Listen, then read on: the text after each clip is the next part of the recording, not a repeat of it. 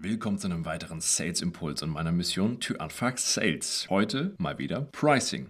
Es gab ja schon mindestens zwei Folgen zum Thema Pricing, wie wir damit umgehen, wenn der Kunde sagt, alles klar, nur der Preis ist mir zu hoch. Und was passiert, wenn der Kunde einfach nicht locker lässt und wir diesen Deal aber unbedingt haben wollen?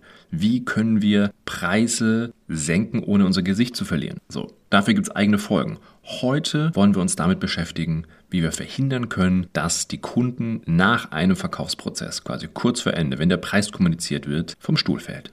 Aus meiner Erfahrung scheitern zu viele Verhandlungen am Preis. Zu viele Opportunities scheitern daran, dass die Kunden am Ende vom Preis völlig überrannt sind und der Preisschmerz so ist und sie deswegen einen Rückzieher machen. Es gibt natürlich viele Gründe, warum Deals abbrechen können. Ne? Wenn ihr euch da nicht sicher seid, ähm, warum bei euch die Sachen immer wieder nicht funktionieren, dann braucht ihr mal ein ordentliches Pipeline-Audit dann meldet ihr euch bei mir. Ansonsten, wenn ihr auch das Gefühl habt, dass das Thema Preis bei euch ein, kritischer Faktor ist, dann ist die Folge heute für euch. Weil der Hauptgrund, warum Kunden den Preisschmerz zu hoch fühlen, spüren, ist, sie sind nicht richtig vorbereitet. Weil wir wissen aus der Preiswahrnehmung, Preis und Leistung, das muss mindestens im Gleichgewicht sein. Das heißt, die Leistung muss mindestens gleich dem Preis, aber idealerweise sogar über dem Preis liegen. Nur das Schwierigste ist ja nicht, den Preis zu kommunizieren oder die Leistung anzubieten, sondern die wahrgenommene Leistung, also das, was der Kunde glaubt, dass die Leistung wert ist. Die subjektive Einschätzung der Lösung, das, was der Kunde meint, dass die Leistung wert ist, das ist das, was zählt. Punkt. So, unsere Aufgabe ist natürlich, diese Meinung, diesen Eindruck positiv zu beeinflussen. Mal so ein Beispiel. Wenn du ein Handy willst zum Telefonieren, gehst du jetzt auch nicht zu Apple und sagst, schönen guten Tag, ja, dieses iPhone 13 ist ja toll mit der Kamera und dem LiDAR-Sensor. Ähm, ich will aber nur SMS schreiben. Ich biete euch 80 Euro für das iPhone. Ne? Macht keiner bei Apple. Warum? Weil die von vornherein den Wert kommunizieren. Nicht, dass jetzt überall sofort Preise hängen, aber jedem ist klar, dass dieses Handy sehr viel wert ist, sehr Premium ist, weil der Nutzen und der Wert sehr klar transportiert werden.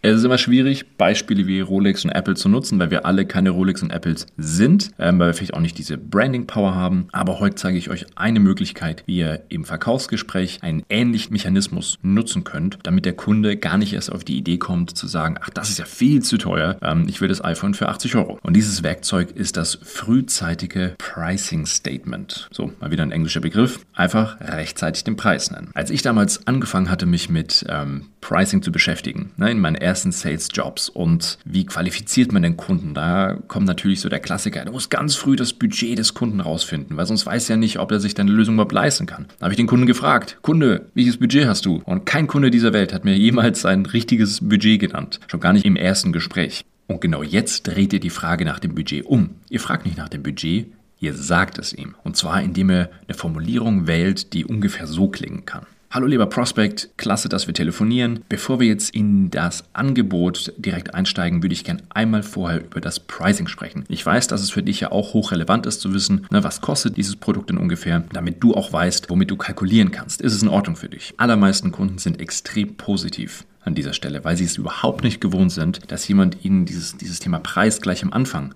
aufwirft. Punkt eins: du kannst natürlich den Preis noch gar nicht genau sagen. Das ist auch völlig in Ordnung, weil was wir machen wollen, ist einfach, wir wollen schon mal die Leute aussortieren, die jetzt gleich vom Stuhl fallen. Also, unsere Standardlizenz kostet 4.500 Euro. Bei eurer Größe und meiner Erfahrung liegt der Invest für euch wahrscheinlich zwischen 20.000 bis 35.000 Euro. Das hängt von ein paar Variablen ab. Die können wir gleich im Detail erläutern. Im ersten Schritt würde ich aber gern von dir deine Meinung zu dieser Range nennen. Ist das in dem Bereich, nach dem du suchst? Und dann Stille. Einfach mal nichts sagen und dann lassen wir den Kunden kommen. Wenn der Kunde überhaupt keine Ahnung hatte bisher, dann wird es euch sagen. Wenn er sagt, ja, keine Ahnung, ich weiß ja nicht, was euer Produkt kann, in Ordnung, aber dann ist er schon mal nicht vom Stuhl gefallen. Wenn der Kunde sagt, boah, wie bitte? Nee, nee, also ich habe eigentlich noch eine Lösung für 300 Euro gesucht. Na wunderbar dann braucht ihr nicht weitersprechen. Und wenn der Kunde sagt, ja, nee, das habe ich schon so gedacht, also na, eher 20.000, aber äh, ja, in der Richtung wird schon passen, ja, dann wisst ihr, er wird am Ende nicht hinten überfallen. So, warum habe ich diese verschiedenen Variablen noch genannt, die ich nicht weiter definiert habe? Die sind dafür da, dass falls ihr im ersten Wurf den Kunden falsch eingeschätzt habt, dass eben diese 35.000 eben nicht reichen. Dafür habt ihr die Variablen. Dann könnt ihr nämlich erklären, also meine, meine Vermutung war 20.000 bis 35.000 wegen, wegen Variable A. So, jetzt hat sich herausgestellt im Gespräch, Variable A ist so viel größer, also sind wir eher bei 50.000 Euro. Ganz wichtig ist, dass ihr den Kunden nach dem Price Statement, nach dieser Range, dass ihr den Kunden auffordert, dazu Stellung zu beziehen. Weil nur so bekommt ihr eine klare Antwort. Und am besten ist es, indem ihr wirklich still seid. Also klar, ihr fragt den Kunden natürlich, was ist deine Meinung dazu? Was hältst du davon? Ne? Wie fühlst du dich? Und dann Stille keine Füllwörter mehr rein. Und es gibt noch einen Grund, warum wir auch eine Range nutzen. Das nennt sich auch Price Bracketing, also so Klammern, so ein Preiskorridor zu nennen. Das ist noch eine eigene Technik, da können wir auch mal im Teil nochmal drauf eingehen. Ich würde es einfach in diesem Moment definitiv nutzen. Ganz wichtig, du willst keine Kaufentscheidung vom Kunden. Der Kunde soll nicht das Gefühl haben, dass er jetzt zu 35.000 Euro Ja sagt. Du willst einfach nur eine Reaktion auf den Budgetrahmen. Zum einen setzt du dadurch einen Preisanker und keiner kann später sagen, oh mein Gott, mit dem Preis hätte ich ja nie gerechnet und ihr spart euch die Zeit mit dem einem Lead, der eigentlich nach einer 300-Euro-Lösung sucht. Plus, und das ist ein weiterer extrem positiver Effekt, du zeigst ganz klar 100% Stärke und Confidence in dein Produkt und deine Lösung und vor allem auch in deinen Preis. Ein Verkäufer, der so klar kommuniziert, so klar weiß, das ist mein Preis, das sind wir wert und ne, entweder ist wichtig, dass du den weißt, weil wenn der für dich nicht passt, dann machen wir hier nicht weiter. Das ist in der Regel auch sehr beeindruckend und die meisten Kunden wissen das wertzuschätzen. Also ganz konkret, wenn ihr ein klares Pricing habt, dann nennt das auch. Wenn ihr das nicht habt, weil vielleicht euer Angebot das gar nicht hergibt, ja, weil das auch sehr kleinteilig werden kann und man das theoretisch auch runterrechnen könnte, dann setzt euch einen Mindestumsatz. Ein Mindestumsatz pro Kunden, bei dem ihr sagt, also weniger mache ich nicht. Ja, bei mir zum Beispiel in meiner Beratungstätigkeit, theoretisch könnte ich ja 5 Minuten Beratung verkaufen. Na, man könnte das runterrechnen. Naja, aber ich schreibe keine Rechnung mehr unter 2000 Euro. Und das ist der Mindestumsatz, den ich mache. Und genau das könnt ihr euch auch überlegen. Ab welchem, ab welchem Moment rentiert sich es denn für euren Vertrieb, dass er wirklich einen Kunden akquiriert? Natürlich dürft ihr auch den Customer Lifetime Value mit einbeziehen, aber bitte nicht irgendeinen Kunden, der mal für 3,50 Mark äh, einen gefragt hat, denken, ja gut, in der nächsten Zeit wird er dann vielleicht 3 Millionen machen. Das ist auch unrealistisch.